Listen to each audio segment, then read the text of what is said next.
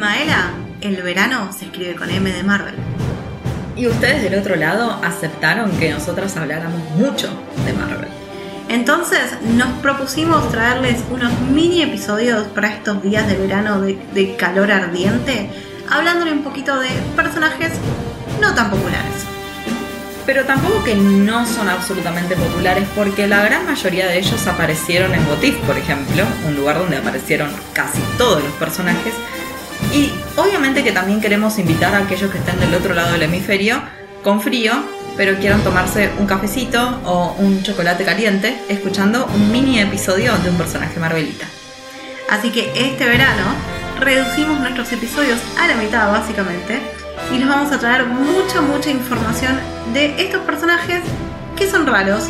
No son Tony Stark, no son de Capitán América, no son ni siquiera Shang-Chi, pero sí son importantes para la trama del MCU.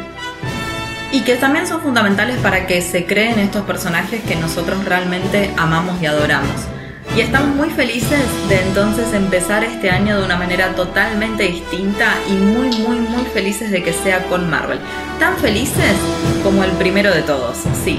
El que originó todo esto, nuestro querido Happy.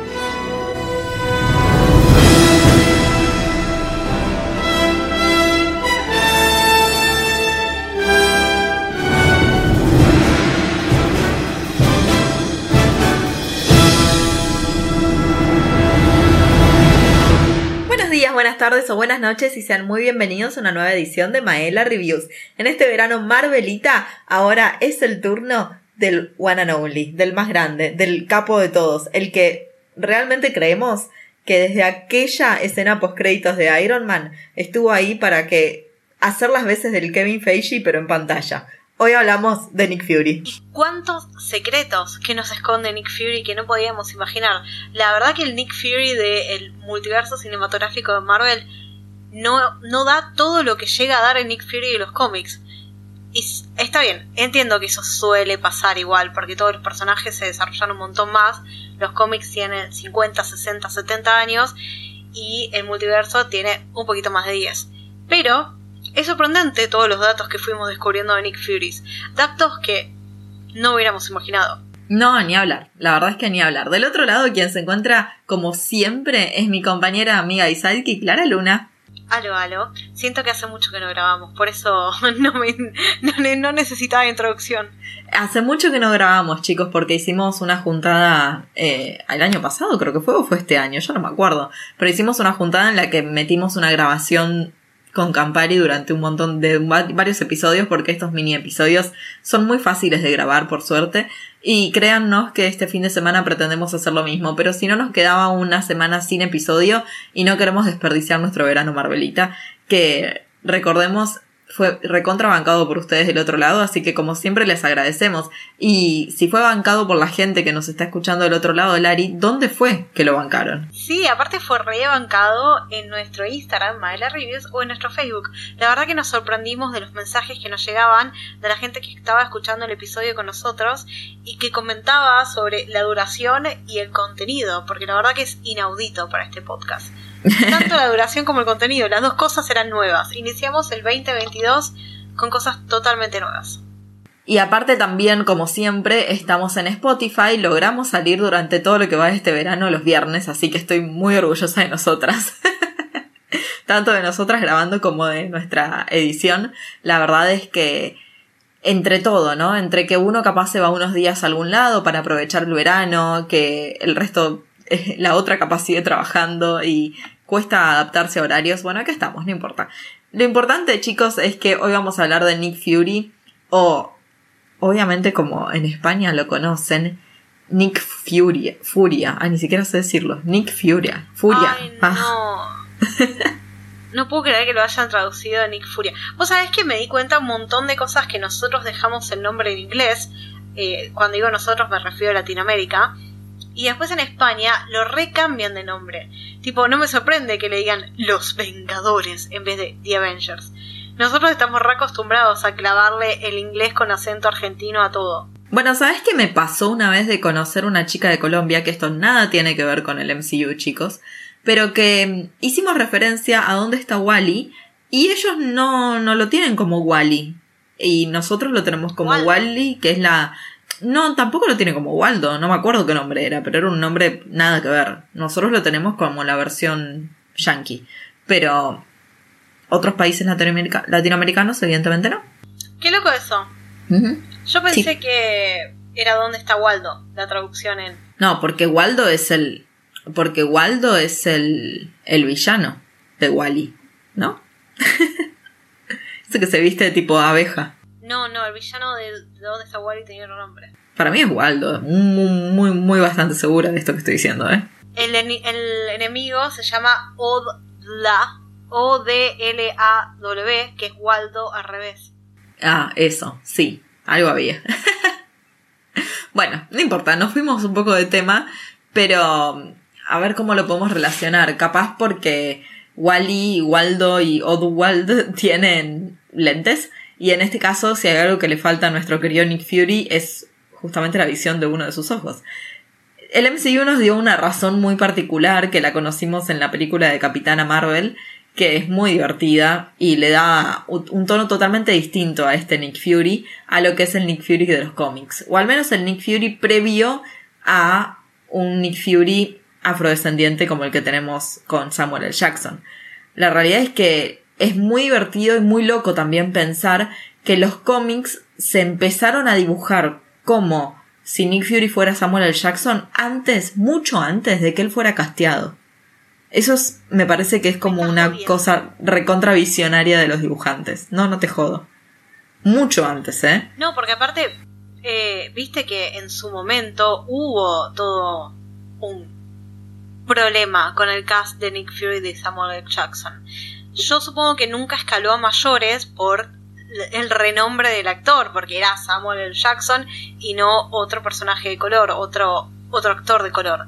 Pero sí me acuerdo que en su momento, cuando iba a salir, eh, no me acuerdo si la segunda película de Iron Man, no la primera, pero una de ellas, que se habló de este Nick Fury eh, negro, se armó un revuelto entre los puritanos de Marvel que fue tremendo. Sí, sí, la realidad es que el Nick Fury original no es un hombre blanco, pero.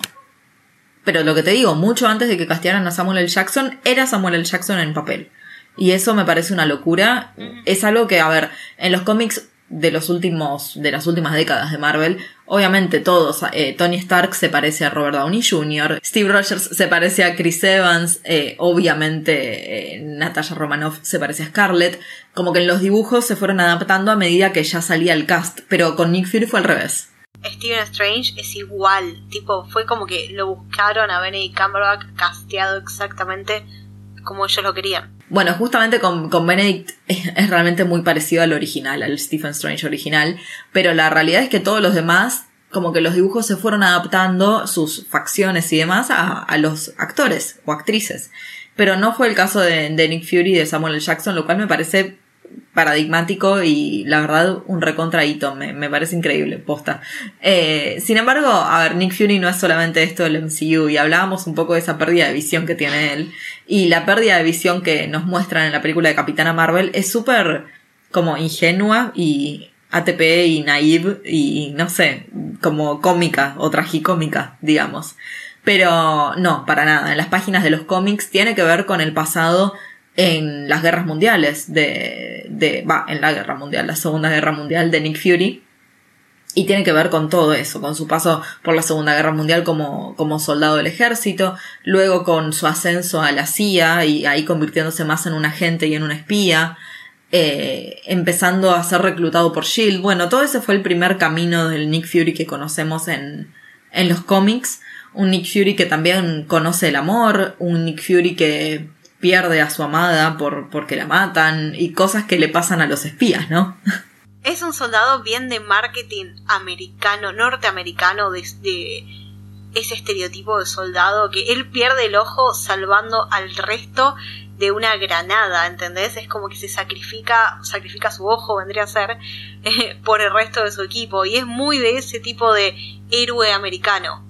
Siento que ese era el papel original de Nick Fury. Sí, a ver, pensá que es un personaje que lo mismo, nace a principios de los 60, fines de los 50 en los cómics. Entonces, todos estos personajes, como hablábamos también del Capitán América, son personajes muy patrióticos y muy aguante el ejército y we need you y esas cosas. Entonces, sí, va recontra con eso y de hecho el cambio que hacen para que él empiece a ser un espía y para que empiece a formarse ese Nick Fury superpoderoso de, de Agentes of Shield, de Agents of Shield, que vamos a ver en casi todas las películas de Marvel, eso es tremendo, es el personaje que está en casi todas las películas del MCU y que también participó en, episodios de, de la serie de Agents of Shield, justamente, en donde lo vimos mucho más al, al agente Colson, de todas formas, pero sí él estuvo en creo que dos episodios y donde también lo vimos, gracias a Dios, en What If, que obvio, tenía que estar, porque si estuvo en todo esto, ¿cómo no va a estar? Y que sabemos que lo vamos a seguir viendo, ¿no? Lo que se viene ahora, muy particularmente enfocado con Nick Fury, es Secret Invasions, y que yo es algo que vengo esperando hace un montón de tiempo, así que estoy recontenta. yo creo que en su momento viste que él había firmado solo nueve películas dentro del universo cinematográfico de Marvel, lo que no significa que no pueda venir en algunas varias series.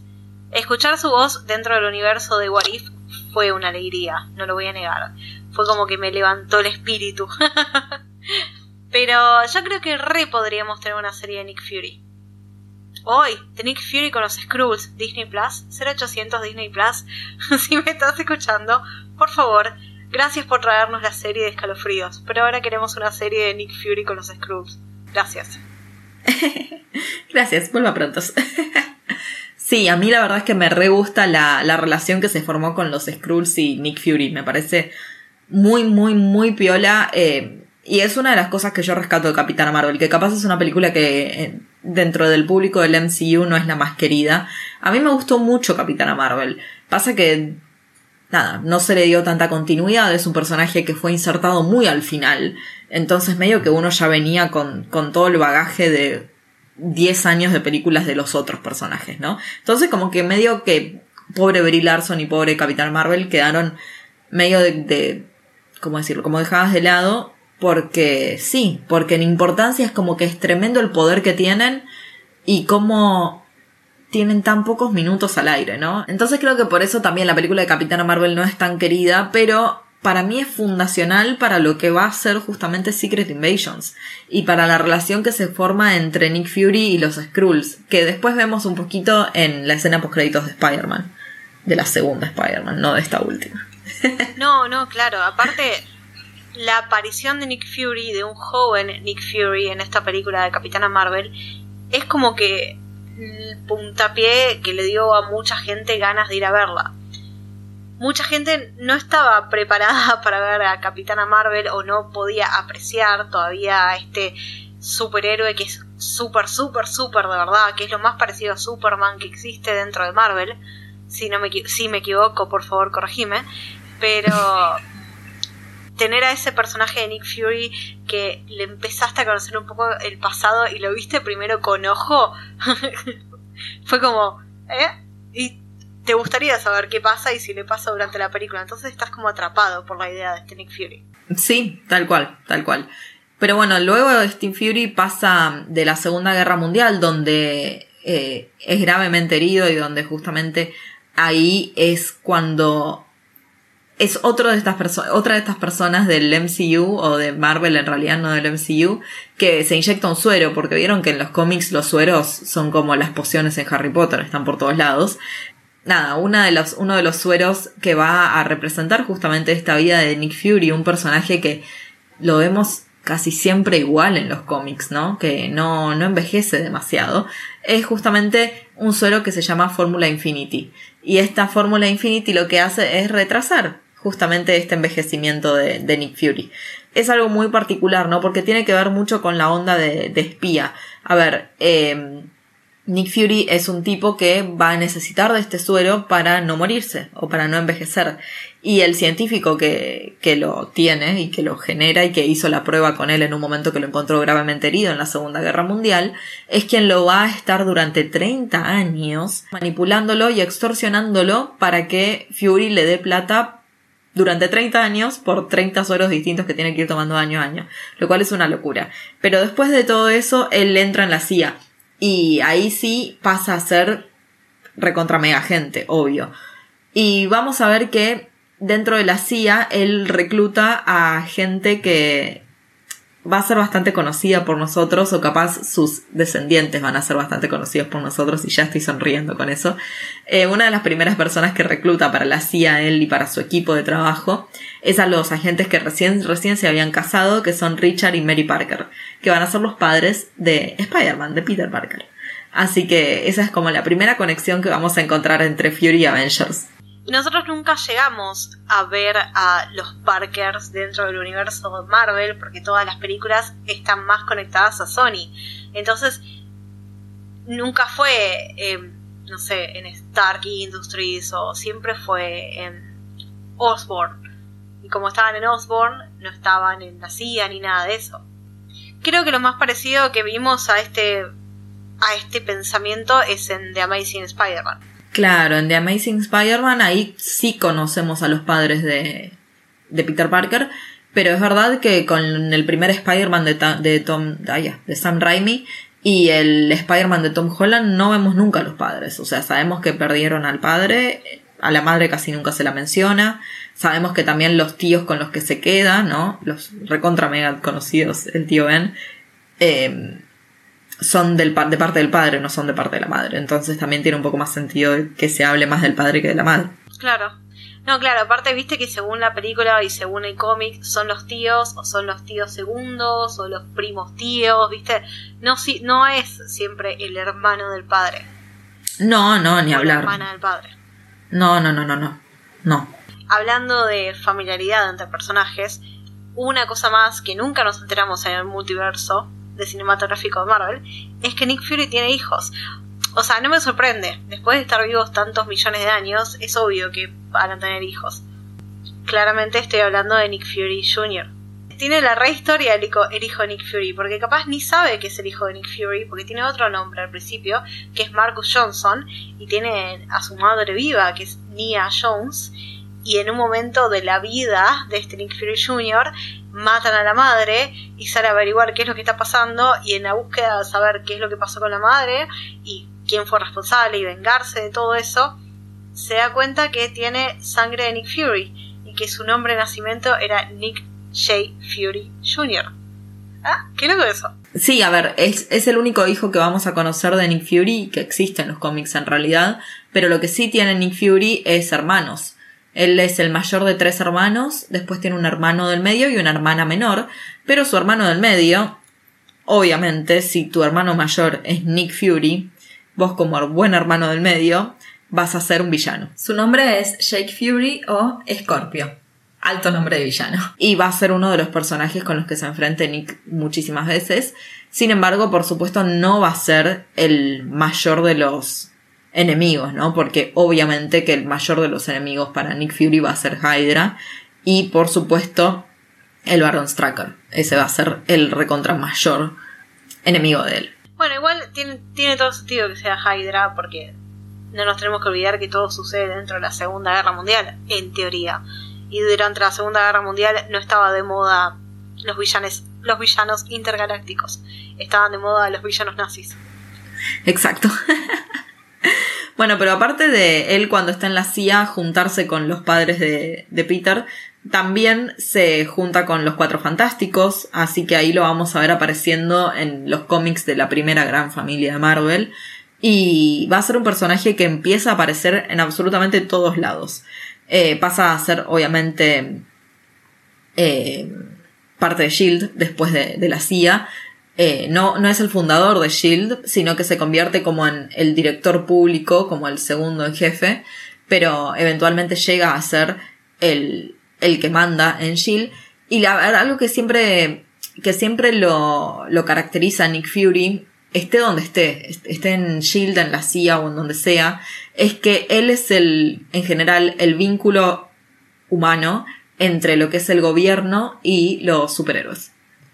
Y es verdad, él es el enlace, es lo que pasa en las películas del MCU también. O sea que Nick Fury es siempre el tercero en discordia, básicamente. Y a veces, lo, al menos lo que vemos en el MCU es que a veces él no está de acuerdo con lo que, lo que decide el gobierno estadounidense y quiere separar a Shield de todo eso. Después bueno, tiene un problema dentro de Shield, entonces disuelve Shield, pero crea otro Shield paralelo. Bueno, muchas cosas que todos sabemos que sin María Hill no podría hacer. oh, obvio. ¿Y el episodio y el mini episodio de María Hill para cuándo? Ya que lo sacaste a colación. Yo creo que María Hill merece algo en pantalla también, que sea más allá de Agentes of Shield, porque. de Agents of Shield, eh, te mezclo todos los idiomas. Que sea más allá de, de Agents of Shield, porque yo no la vi, me da un poco de fiaca. Aunque ya nos estuvieron diciendo en nuestras redes sociales que la tenemos que ver. Pero me da un poco de fiaca, es como es muy larga. Sí, re, hay que verla, hay que verla. Y hay que aprovechar para verla ahora antes que salgan todas las series nuevas de Marvel y Disney que se van a venir en este 2022. Lo que vimos en el MCU es que Hydra se había infiltrado en, en Shield y que por eso Shield termina siendo disuelta. Medio que a último momento, ¿no? El primero que se le pone del orto es Capitán América y el que le hace entrar en razón es justamente Steve Rogers a Nick Fury cuando supuestamente lo quieren matar a Nick Fury, ¿te acordás en aquella película? Pero ahora, en la película más de espías que existe en el MCU, esa película del Capi. Pero ahora lo que podemos decirte es que en realidad Shield, primero, antes que haber sido infiltrado por, por Hydra, que también ocurre en los cómics, primero es infiltrado por un grupo de androides sensibles que se llaman Life Model Decoy, que también son conocidos como Deltaites, una cosa así, Pero cuestión que se empiezan como, se empiezan como a infiltrar eh, y tenemos una versión visual, audiovisual, donde podemos justamente conocer estos androides, porque en 1998 salió la película de Nick Fury. Sí, hay una película y no es, o sea, es vieja, sí, porque es del 98, pero no es tan vieja. Esta película que se llama Nick Fury, Agent of Shield. Es una película que tiene una crítica espantosa. Que tampoco dicen que es tan terrible, pero bueno, es, una película que, surge cuando todavía no teníamos el MCU entre nosotros, pero que sí se estaban haciendo pruebas de películas de superhéroes en ese momento. Cuando todavía no teníamos presupuesto. Claro, tal cual, sí, sí, sí, sí. A ver, eh, quien protagoniza y hace de Nick Fury, como te decía, no es un hombre afroamericano, porque en ese momento no lo era, sino que es David Hasselhoff un David Hasselhoff que si no te suena, búscalo. Lo viste en Guardianes 2. Hizo su cameo en Guardianes 2 porque se lo menciona más de una vez. y bueno, la película terminó siendo una película para televisión. Eh, cuando se puso el modo del MCU salió su versión en Blu-ray. Así que es conseguible, seguro. Dura dos horas. Y dentro de estas personas que tenemos integrando el, el plantel de Nick Fury, uno de los personajes más importantes es un personaje que ya estamos viendo tanto en las series como en las películas de el MCU, que es la condesa Valentina de Alegra de Fontaine. Sí, en ese momento Val, la querida Val, no era Julie, Julie Louis Dreyfus, allá, sino que era Lisa Rina, otra persona, no importa, pero es uno de los personajes más sidekicks que existen de Nick Fury, porque ella en los cómics, su personaje, Val, es un amante de Nick Fury. Pasan a, a ser una especie de novios encubiertos porque los dos son agentes. Ella es por supuesto la mejor agente de Shield y termina enganchándose con Nick Fury. Y eventualmente esta relación se desencadena un poco en Secret Invasions, así que no queremos hablar de eso porque no queremos teorizar con posibilidad de spoilers. Pero que bueno, se introdujo medio distinto, porque claro, tenía que estrenarse Black Widow primero, pero no pasó, así que la conocimos en Falcon and Winter Soldier y después la conocimos en Black Widow de vuelta. Y bueno, sabemos que es la que, la que ahora está al mando de este grupo de gente que no sabemos muy bien de qué la juegan, pero sabemos que está el falso Capi, que está la hermana de Natalia, que se me fue el nombre. No, no creo que esté la hermana de Natalia, ¿eh? Para mí Selina, Yelena, Yelena eh, no va a ser parte de este grupo. Solo que eh, solo se acercó Val para comunicarle la noticia y ver si la podía tipo atraer. Pero no creo, no creo que esté dentro de ese grupo. Yo creo que donde nos deja eh, la serie de Hawkeye, entendiendo más a este personaje, lo vemos como que no quiere ser parte de grupos, no quiere más estar atado a otras personas. Estoy de acuerdo que con el final de Hawkeye, Yelena no va a ser parte de ningún grupo, esperemos. Pero en el final de Black Widow sí es parte del grupo de, de Val. porque ella cuando va no la va a reclutar. Le va y le dice, tengo tu próxima misión. Se lo dice ahí en el, en el cementerio donde está enterrada Natalia. Tengo tu próxima misión y le dice yo quiero un aumento y ella le dice ay yo también quiero un aumento. O sea, están trabajando en el mismo lugar, eso es charla de, de gente de oficina. Que después de las situaciones de y ella elija otra cosa y sí es, es probable o espero. Pero bueno, sí, no, no sabemos qué va a pasar con Yelena, pero sí sabemos que Val es un personaje que está empezando a tomar un poquito más de renombre y por algo será. Así que de alguna u otra forma la vamos a ver. Y también sabemos que Nick Fury con su personaje en What If, seguramente aparezca en la segunda temporada de What If, porque... Nada, porque Nick Fury tiene que aparecer. porque ahí la dejamos a la, a la vieja Natalia, así que él fue el que le dijo que no a Loki, él fue el que se peleó con... Ay, Michael Douglas. No, y aparte obvio, si apareció en estos mini episodios de Madera Reviews del verano Marvelita, ¿por qué no va a volver? ¿Quién dice? Capaz estamos utilizando un poco de nuestra brujería para volver a traerlo, que vuelva a reaparecer nuestro querido Samuel L. Jackson. Sí, sí sabemos que va a aparecer en Secret Invasion, como sabíamos, que es una de las series que se vienen y que para mí va a estar buenísima. Así que nada, vamos a esperar un poco más de él. tipo todo de podcast. Ay, es que amo, amo. Chicos, la historia de los Skrull es fantástica. Qué cosa del bien. Bueno, y habiendo ya repasado bastante lo que fue la vida de Nick Fury, sabiendo que sigue, sigue entre nosotros, no sabemos si va a aparecer este suero que, que él se da en los cómics, no sabemos si va a aparecer en, en la pantalla. a ver, sobre todo porque, bueno, Samuel Jackson no va a estar toda la vida haciendo de Nick Fury. Pero todo puede pasar. ¿Por qué no? si hay alguien que puede estar toda su vida haciendo un personaje es Samuel Jackson. Aparte vos viste que esa calidad de actores cuando envejece no envejece igual que el resto. Como que envejece mucho más lento y dura mucho más con la misma cara y facciones. Bueno, hablando sin saber. Licenciada en casi todo, Lari. No. Ey. Ingeniera en hablar sin saber. Bueno, Lari, te agradezco mucho por estar del otro lado en este nuevo mini episodio. Nos quedan un par más. Ya en marzo vamos a volver con episodios regulares y bueno, nada, se vienen los Oscars. Así que vamos a hablar de los Oscars.